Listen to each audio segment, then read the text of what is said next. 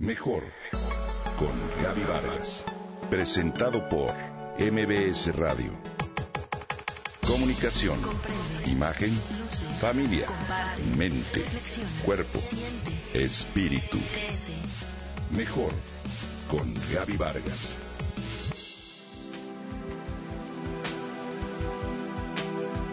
¿Cuánto dinero crees que se necesita para recuperar las poblaciones de orangutanes y reintroducirlos en su hábitat natural para promover la creación de áreas verdes en las ciudades o para vigilar las descargas industriales que pueden contaminar los ríos? Para responder a esta pregunta, tal vez te cueste trabajo precisar un número, pero con seguridad te vendrá a la mente una cifra grande.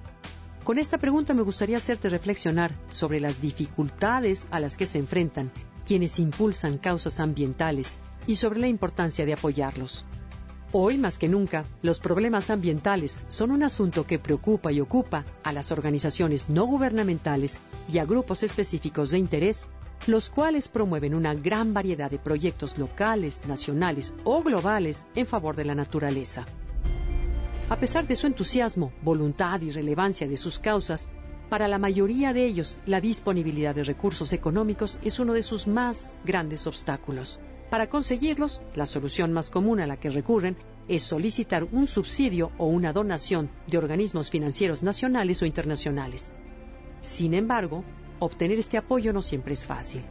Por fortuna, los avances tecnológicos como Internet brindan actualmente una nueva forma de recabar estos recursos, la cual es conocida como crowdfunding o financiamiento colectivo. El crowdfunding es un sistema de cooperación muy sencillo que consiste en emprender un proyecto y obtener a través de Internet el apoyo económico que el público que está interesado desea aportar al actuar como microinversionista. De esta manera, los creadores del proyecto pueden obtener una suma considerable de dinero, mientras que los cofinanciadores, como se suele llamar las personas que respaldan estos proyectos, reciben un beneficio por el logro de la causa en sí o por alguna recompensa como agradecimientos personalizados, la compra de productos o servicios a un precio inferior o la posibilidad de conseguir algún puesto de trabajo. Cada proyecto tiene un plazo definido para completar el 100% del financiamiento. Una vez terminado este plazo, si el proyecto logra recabar todo el dinero, el monto se ingresa en su cuenta, pero si no lo logra, los donantes no hacen efectiva la cantidad aportada.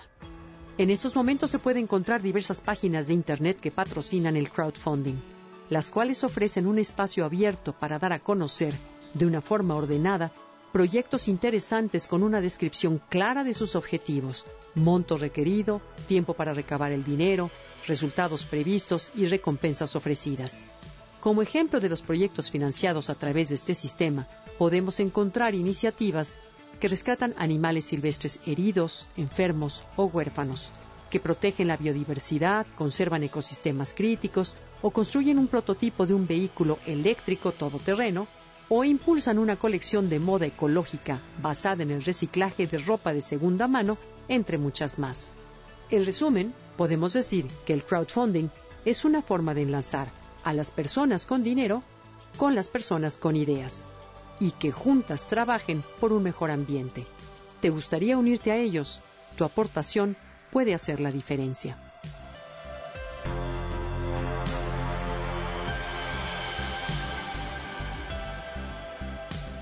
Comenta y comparte a través de Twitter. Gaby-Vargas. Mejor con Gaby Vargas. Presentado por MBS Radio.